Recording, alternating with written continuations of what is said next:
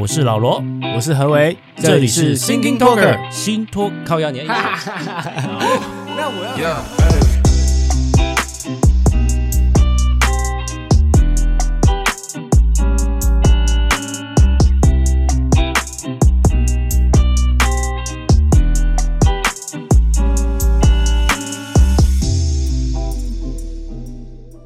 哟，大家晚安啊！晚上好啊，你好，你好啊，你好啦！又过了一个礼拜啦，哎，对，又来到了每周的新托克时间，由老罗跟何为在空中与您相会。啊，非常的老派呀，啊，啊，对，刚好分享一下，我今天下班的时候刚好就碰到一场车祸啊，哦，有看到你那影片，我真的是有点不太能理解。好，我先描述一下哈，就是我在等红绿灯。那起步之起步之前，其实就有一台纳智捷的轿车在我前面等。其实它是违规啦，它就是在机车前面，在那边正在等红灯，准备要右转。然后呢，一绿灯之后，它就要右转啊。可是它要转的很慢，哦。然后左边就有一台欧多拜也要右转，可是它是从左边两个车道切过来。因为它是一个大的一个十字路口，它切过来的时候也，也也也是朝着那个车头去，它的车头去。正常来说，你摩托车你感受到那个有一台车子要右转，你应该就是靠向快车道骑就好了。你还硬要跟它碰在一起，然后两个人就这样慢慢慢慢，然后就啊碰一下，然后就啊机车就、啊、碰一下，就翻了，就倒，机车就跌倒。这样子。反正总之，我又重复看了一下我的行车记录器哈，因为我当时在后面，我算是。算是呃摇滚区，好、哦，我是摇滚第一排，两千八的位置。啊、呃，可能三千二，好，好，anyway，OK，反正在等红灯的时候，其实我就看纳智捷不爽，他在那边给我违规，然后在那边巴苦巴苦，好像准备要撞到我们等红灯的机车第一排了，他就卡在那里等绿灯要转，绿灯之后他就起步右转，然后摩托车过来，那个摩托车过来，我怀疑，因为他是应该是送 Uber 的，我记得看他后面有个 Uber 的那个箱子，对对对。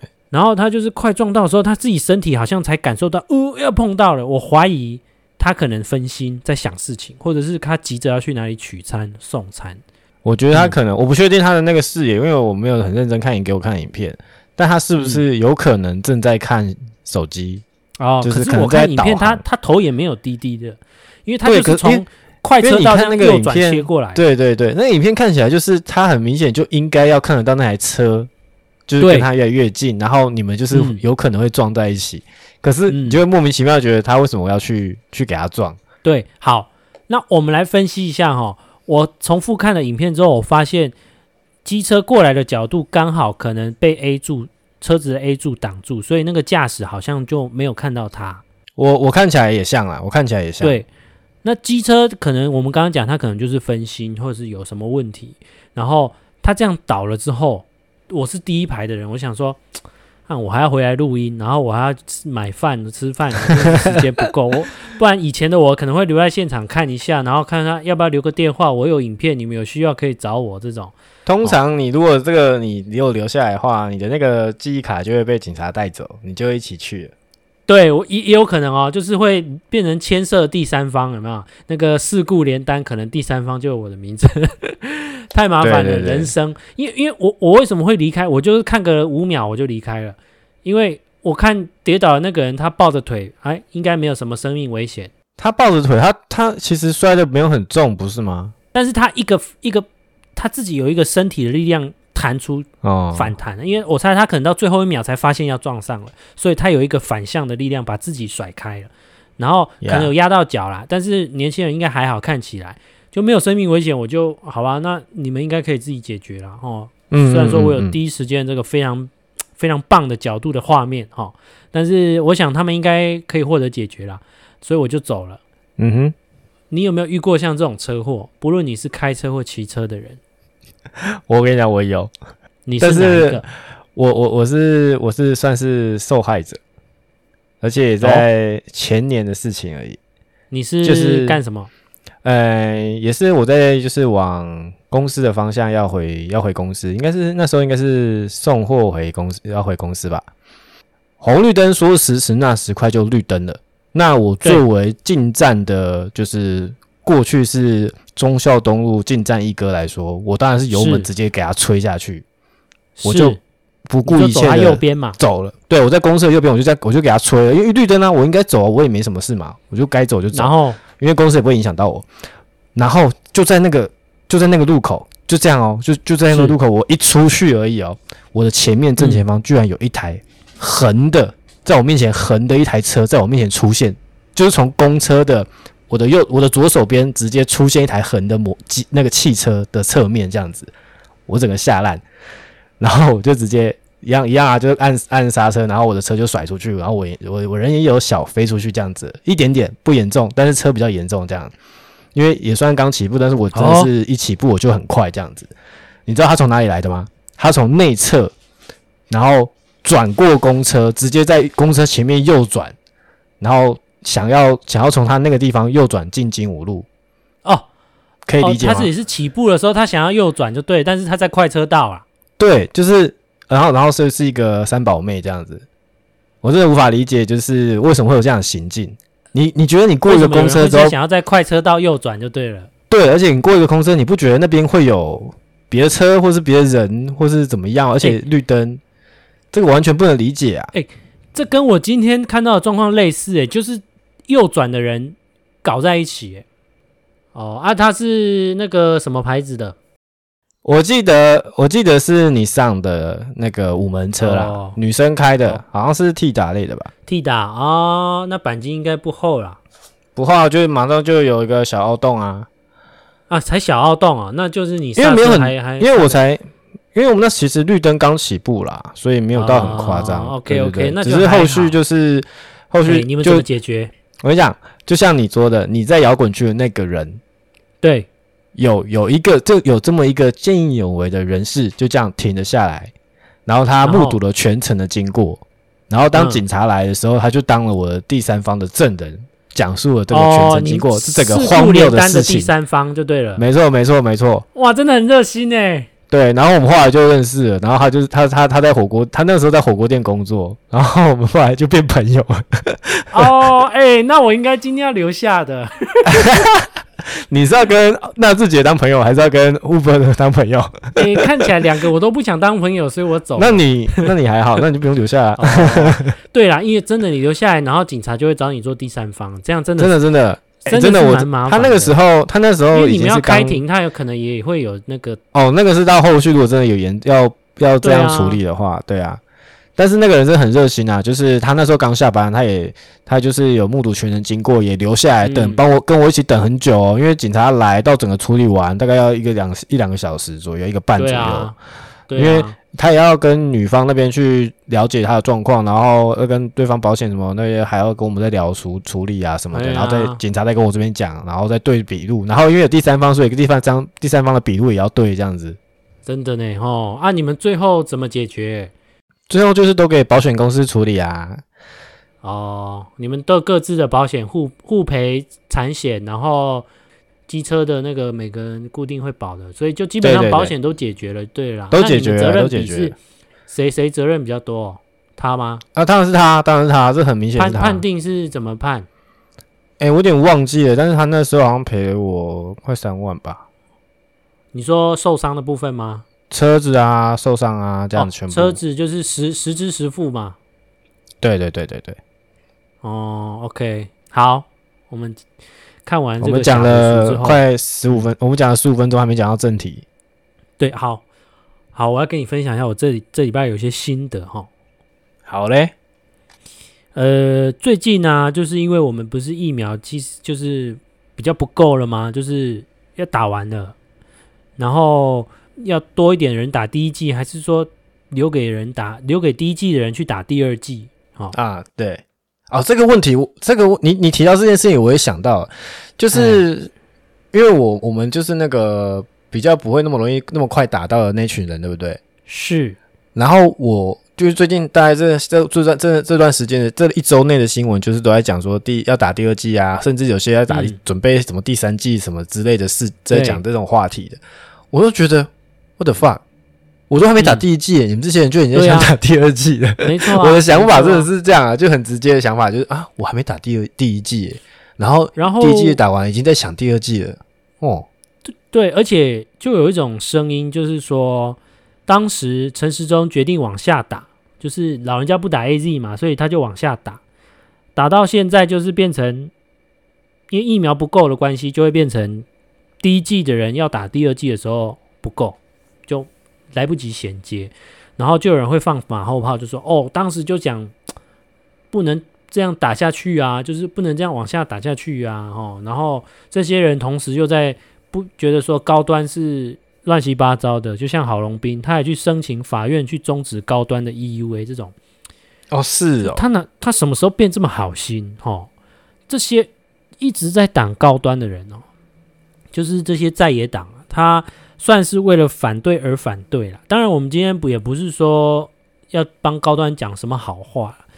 最大最大的高端的好处就是，第一个，它安全性基本上可以说是没有问题。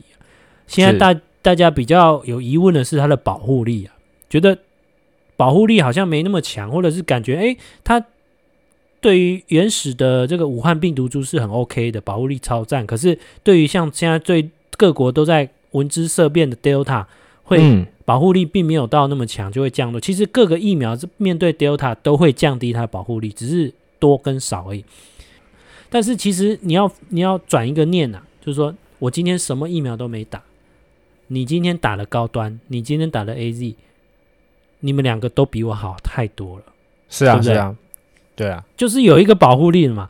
然后哇，这个在 A 党啊，还有柯文哲也跟着写了哦，大家就是为了反对而反对。其实这这一点以前民进党也是这样了。为了反对而反对嘛，大家闹嘛，然后就是为了好像一个很有理想的一个一个目标，但其实大家都知道做不到，然后但是就是要闹闹执政党嘛，所以今天民进党被闹，我觉得算也半个合理啦，因为只是说现在的闹的技术，选民也变得比较聪明了，你你的剧本没有改过，然后脚本还是以前那样子，就觉得很瞎，那。还有一点就是说，现在的在野党他闹的是没有一个信念，就是你没有一个目标，没有一个主要的。啊、当时民进党闹就是可能为了台湾哦，有这种类似台独的感觉的那个理念在在闹任何的事情。可是我们我们都知道台独是目前现况是不太可能做到的嘛。对，而且不得不说，就是民进党就是很聪明嘛，你一直以来他的选战都打，就是不管是选战啊或是什么。嗯形象营造，他都很会，然后你就会觉得，欸、国民党到底是在，嗯、到底在干嘛？就是因为你看哦，因为他没有信念。我刚刚讲，对，好，我我明白，就是他信念，可是信念是可以营造出来的嘛，对不对？就像民进党，他也是营造出来的，啊。然后你就会很好奇说，你看，就像好，我们我们随便举个例子，NBA 的球队。他们他们每一年的比赛，每一年的球队一定会有很弱队，很跟很强队。然后他们他们透过换球员，或是换教练，或是换体系，然后来变强。比如说今年我可能弱一点，可是我明年可能变强。可是我举这个例子不知道有没有好，但是你看像国民党，我们都同样都是都在台湾，然后都就这些人，可是一样的人，一样的操作，一样的你说行销团队吗？或是幕僚团队吗？什么的啊？你怎么？就是做不到民进党会做的事情呢？你到底是在被绑手绑脚到什么部分？不能理解，在这个地方，就是人家强的地方，你没有，你有没有学习到？然后你怎么让自己变、嗯、变成变强这样子？我我觉得有两个原因啊。刚刚讲第一点信念的问题，其实我刚刚想通，其实国民党不是没有信念，而是他的信念比较歪，就是不符合 大众的潮流。哦。他的信念是不是大众的口味？然后他又盖不掉他自己的信念，就是无法隐藏，埋在心里深深的一个亲近中国的这个信念。可是做什么事情又不能太真正显露出来，所以就变成绑手绑脚，但是又抛不掉这些过去。哦，那第二个问题就是他们以前太依赖所谓的党产，就是有钱好办事，所以对。以前没有累积起来这种能量、这种经验，那现在当然就是做不到，嗯哼，所以就只能在那边，诶、欸，算是当人家的小弟，然后跟人家讨好，就是保守派。比如说，你今天遇到一个坏人，你不会想要叫警察，或者是不会想要，诶、手持棍棒跟他做一个防卫动作。你遇到坏人，他们是，诶、拜托，拜托，拜托，诶、投降输一半，诶、拜托，那个，我我我 我我这边有这个劳力士，你你拿去，然后你你不要对我怎么样，大家好不好？你我不会报警，你就走吧，你就走吧。他他大家是这种概念哦，哈，就是遇到坏人，他是妥协的，是是是这种希望大家和平的。就是孬啦，可怜呐、啊，可怜呐、啊，可可怜呐、啊。那好，我们刚才讲到那个疫苗啊，回过头来，其实我们对于.我我对我个人对于高端的看法哈，因为我们也是看了很多节目，包含一些很多专业医师的一些说明，其实是对于专业的信任啊，包含像是高端，它有一个国际行销处的一个很专业的医师叫连家恩医师。嗯，我不知道你有没有听过，他是在非洲十行医十年以上的一个医师啊。针对这个呃，算是无国界医师吗？就是反正就是他做的事情是跟一般医师不一样的。那当然他专业度也非常够哦。他在节目上针对一些专业问题也都解释得很很 detail 啊。就是虽然说他是所谓的诶国际行销，就是属于高端的类似发言人对外的那，可是他也是医师，所以他非常专业。在解释任何高端之类的问题，好，这是第一个医师。再来就是，还有就像李炳仪医师，他也常常提到这个国产疫苗的一些细节啊。陈秀熙医师啊，就是也常上节目，还有何美香教授，哈，这些，还有就是前副总统陈建仁，也都是这种工位这种专家，都针对这个高端的议题有，其实都有做过很多的说明跟辩论之类的。所以我觉得，对于专业的信任，我觉得是可以相信的。嗯哼，这就是为什么我觉得高端它它是可以打的，在于我们这些非常后段班才能够打到疫苗的人来说是可遇不可求啊。啊，最难过的是什么，你知道吗？你说，是我的爸妈不希望我们打高端，就是长辈啊，他们可能在某一些群组啦，或者是在一个以前既定的印象啊，已经就是比较呃。反民进党的那一种那种意识形态里面，就会被算是洗脑，或者是被影响到他们这个判断，会觉得哎呦，人家说这个不好就是不好，然后自己其实是没有判断能力的。好、哦，嗯，嗯哼，所以我昨天其实有点难过，我妈跟我说这句话，就是说你们不要去打高端哦。那身为一个孝顺的儿子，我没有在第一时间反驳他，是。我就默默的已读不回。哦，真的吗？这样这样、嗯、对，反正就是已读不回，就是沉默的抗议这样子。对，先先沉默，然后日后如果再提，因为我们也没那么快啦，高端轮到我们，但是就是对啊，先这样。然后如果真的遇到的话，我再用科学的角度来跟他说。当然到时候应该也说不清啦，反正就是，嗯、呃。不过我相信，就是等高端真的可以开始打之后啊，对。就是、哦、我们前面还会有一批实验组啦，啊、哦，对啊，前面还是有一批，一定会有很多，所以大家大全部的员工都在看嘛，所以他一定会被检测，一、嗯、一定会被检视啊，所以也不用太担心啊。反正如果他真的有出事或是不没事，那就反反正媒体会报道出来，我觉得，嗯，OK，现在也不用特别想这么多，没错啦，没错，所以我已读不回是正确的啊。OK，哎哎、你知道你知道你知道你妈有在听吗？嗯，他我我知道他没有啊。嗨嗨妈嗨，这个 hello，好啦，好，接下来我想要谈的是，呃，其实很早前阵子，很多节目或者是议题话题人都会在谈民进党之前一个三加十一的破口，也就是五月初我们这一波疫情爆发的，算是大家会把它推责到这这个问题上。你知道三加十一空服吗？空服员那边对，就是从呃华航那个地方空服，然后变成就是他们诺富特打扫啦，嗯、就其实跟大陆现在有点像啊，它就是机场清洁人员这样散出来的，就是啊，为什么大家会讲三加十一？就是原本呃我们大家不是都回来隔离十四天固定的吗？然后可能对于机组航空他们服务人员，就是哎慢慢的有点放宽，哦，嗯。所谓的三加十原本是五加九啦，吼之类的这种慢慢放宽。那放宽的原因当然也就是因为疫情逐渐的一个缓和，所以说就像现在啦，我们三级大家已经个位数慢慢要很有快清零，大家会想要变二级的那种感觉，其实是一样的。当初我们防得很紧，然后后来要一步一步慢慢放松。好、只是因为放松的过程中，就是有这样的没有疏忽到的一个点，加上诺富特没有做好真正规定的严格，就是你不能混住或什么的，然后刚好就这样一个缺口就爆出来，搞到现在两三个月。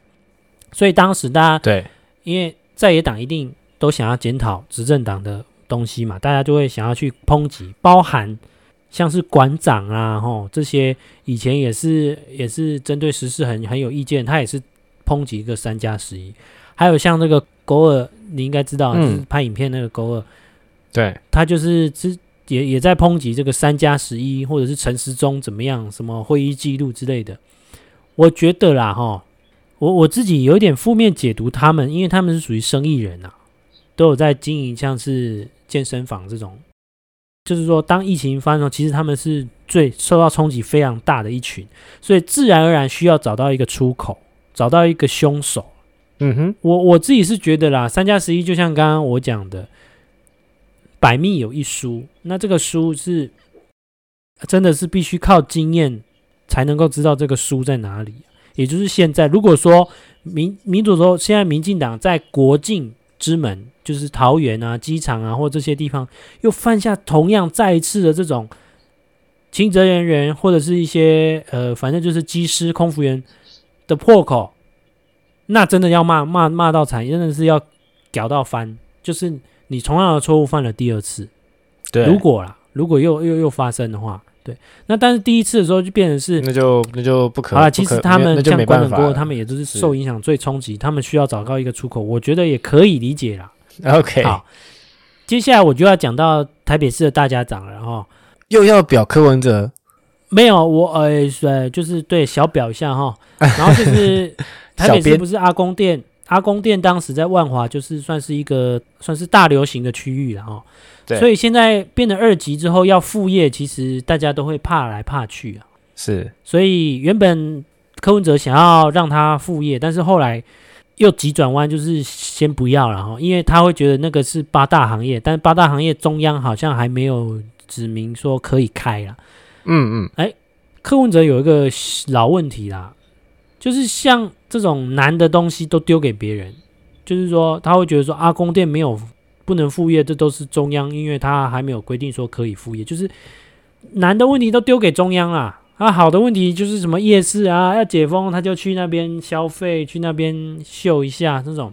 但，各个地方政府的首长一定都会做这种表演。嗯，可是他做起来，我就觉得，你说你多清高，我又不相信。你也是，就是，就是其实很刻板啊，就像我现在在批柯文哲一样的方式，就是一直不断的在打中央啊。好，然后柯文哲常常有一个另外一个老毛病，就是他常常在记者会上跟大家说一些大家都知道的事情，大家都知道不能做的事情，但是他会习惯在上面又再跟大家讲一次，他不去探究为什么实际上不这样操作的困难点。嗯哼，变成是他只在记者会上告诉大家，哦，就是有这个问题啊，这个东西我跟你讲啊，哦，就是因为 A 跟 B 的哈、哦，造成怎么样啊，哦，啊，就是我们都知道啊，啊你，你你重复描述一下这个问题干嘛？我们选举其实就是希望你去解决问题，不是你再把问题重新描述一次给我听。算是他算是在对中央喊话，就是有一点，因为他是台北市长嘛，那你应该做好你自己分内台北市的工作就好。他常常就是在想象自己是在领导这个国家的人。当然，因为各个台北每一任台北市长都会想要选总统啦，除了郝龙斌啊，Yeah. 除了郝龙斌这个拱镜啊。选了两任，到现在还在做那个去去法院告发的这种傻事。他有他有两任了吗？反正他是一个唯一没有选市选总统的台北市长，哦，可以这样讲。嗯、所以柯文哲未来的路，他就是要选总统了，是，所以才会有一直不断的要去做反差。好，他的柯文哲旁边最亲密的，现在最亲密的伙伴就是我们的珊珊，姗姗来迟的珊珊。对，珊珊最近也也也出了一个那个有趣的事，他今天就发文说，今天台北市确诊个案加零了，看来我下午的议调会议得跳舞了。What？台北市的确诊个案家里，他就可以跳舞？就当然，他是想要表达他开心愉悦的意思啊。可是他有没有想想看，有人在网络上就回他说：“那其他县市不就跳翻了？就是你现在才在跳舞，就是其他县市已经跳到掰咖了。”哎呦，然后人家就开心嘛。对啊，然后我就在他的粉砖下面留言了哈。你又去留言了？哎，对，我就跟他聊天嘛，我就跟他说，我建议他可以找连胜文一起跳霹雳舞。哎，我不懂哎。好，这又讲到奥运了。奥运下一届二零二四在巴黎的奥运，他有决定是一个新的运动项目，叫霹雳舞。哦，真的吗？对，霹雳舞，霹雳舞，我一开始听的时候觉得，嗯，是一个二三十年前的一个名称吗？当然，那是中英可能英翻中的一个名称。其实我后来看影片，有点像是人家街头在 battle 的那种那种舞蹈啦，就是地板动作啊，或是怎么样的一些节奏的那种。哦、对，霹雳舞。然后台湾像是你像羽球就有羽球协会，棒球有棒球协会，霹雳舞也有个协会哦。我们也有，是不是？对，该不会就是连胜文吧？没错，我傻眼，我知道你是那个，然后我还上看一些新闻片段，有访问他，哇靠，他还真的跳了一个慢速版的一个霹雳舞，就是类似三七步这样子，就你知道吗？就是前后摆动那样子，哇，天哪，so funny 啊！所以我才建议珊珊可以找连胜武一起跳霹雳舞。啊哎，霹雳舞，霹雳舞，我相信我们台湾应该也是蛮强的。因为如果、嗯、如果就你现在描述霹雳舞的话，我觉得好像有点像是街舞的 battle 的感觉。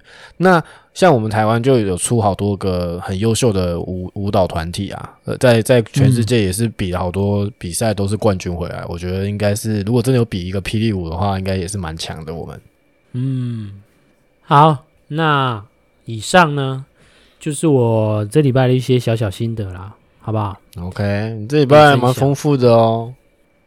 啊，如果说呃，对我们今天的内容有其他更多的想法，想要跟我们讲的，欢迎在下面留言告诉我们哦。那好嘞，好嘞今天就先到这里啦。我是老罗，我是何为，大家拜拜，拜拜拜拜。